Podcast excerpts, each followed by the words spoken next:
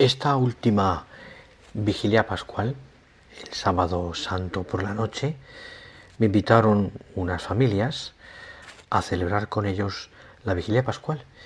Son unas familias que pertenecen al camino neocatecumenal y seguramente habrás oído que sus pascuas son muy largas y que se canta mucho y efectivamente, ¿no? Pero realmente a mí me conmovió toda aquella ceremonia que vivimos con gran alegría, con un montón de familias, con niños, eh, que efectivamente duró un poco más de lo normal, pero eh, realmente a mí me conmovió, como te digo, esta, esta ceremonia vivida con toda solemnidad. Hubo un momento de la ceremonia en que estaban previstos dos bautizos de dos niños pequeñitos que entraron dentro de propiamente de la, de la, de la vigilia pascual. Cuando eh, acabamos de bautizar a cada uno de los niños, presenté a los niños delante de todas las comunidades que estaban allí, todas las familias, y cantaron un cántico de alegría, un cántico de alabanza a Dios y también de, de alegría porque un nuevo cristiano, dos nuevos cristianos en ese caso, habían sido incorporados a la iglesia. Esto, esta imagen que os describo, a mí me ayudó mucho para pensar y me ayuda lo que significa la Pascua para un cristiano. La Pascua significa siempre alegría. Es, es verdad, este tiempo pascual un tiempo fuerte, un tiempo, por tanto, en el que el mensaje cristiano es, se anuncia con fuerza y se anuncia la salvación obrada por el Señor. Es tiempo de alegría, de una alegría que no se limita a esa época del año litúrgico, sino que se asienta en el corazón del cristiano. ¿Por qué? Porque sabemos que Cristo vive. No es una figura que pasó, que existió en el tiempo, que nos dejó un recuerdo o un ejemplo maravilloso, sino que vive. Así lo decía en una de sus homilías también San José María Escriba.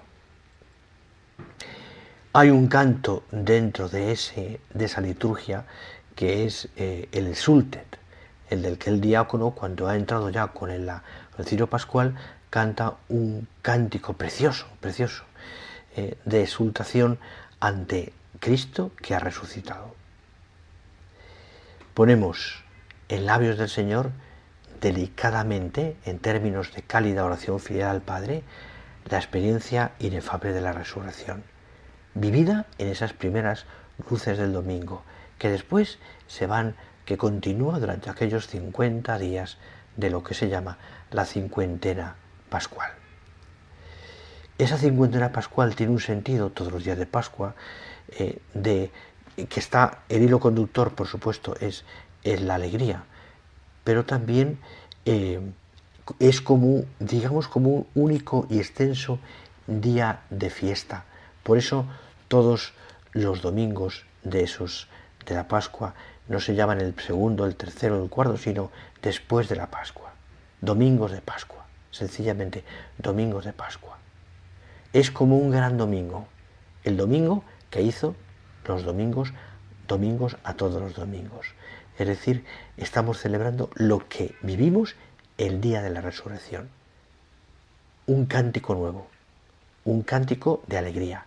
Por eso escucharéis durante estos días de Pascua tantas veces eh, cantar en la misa el aleluya. Feliz, decía, decía San, San Agustín, feliz aquel aleluya que allí entonaremos. Será un aleluya seguro y sin temor, porque allí no habrá ningún enemigo. No se perderá ningún amigo.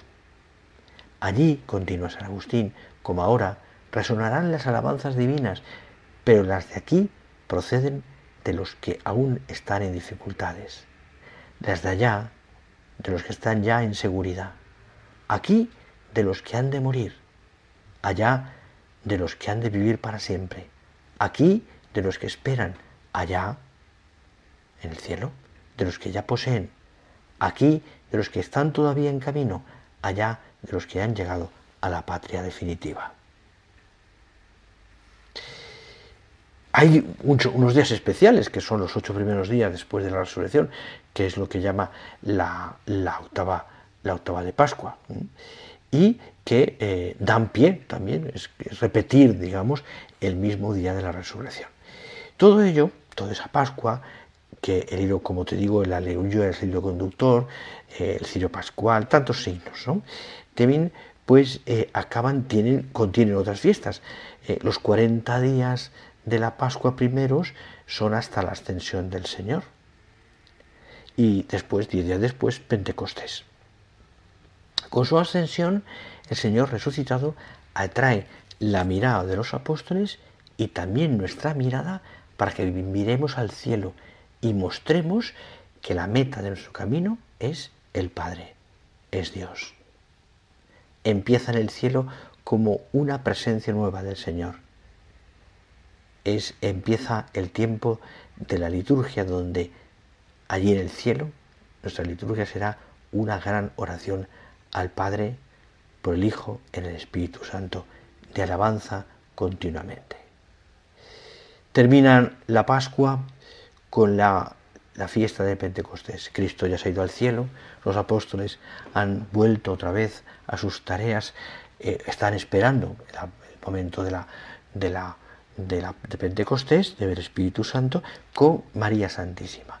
Y llegamos al culmen de los bienes digamos, a la más importante de las fiestas.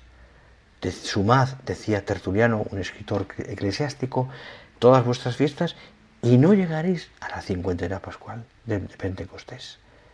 Es el domingo conclusivo de la plenitud. Vivimos con admiración cómo Dios, a través del don de la liturgia, actualiza esa donación del Espíritu Santo en cada uno de nosotros. Recibimos todos el Espíritu Santo. Ese Espíritu Santo que recibimos desde el principio de nuestro bautismo y cada vez que nos acercamos a un sacramento.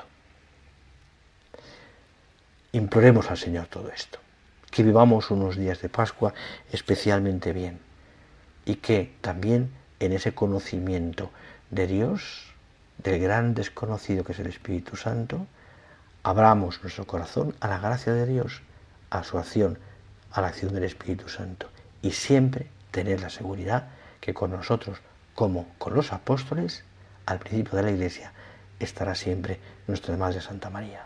Pedirle a ella que sea eso una realidad en cada una de nuestras vidas.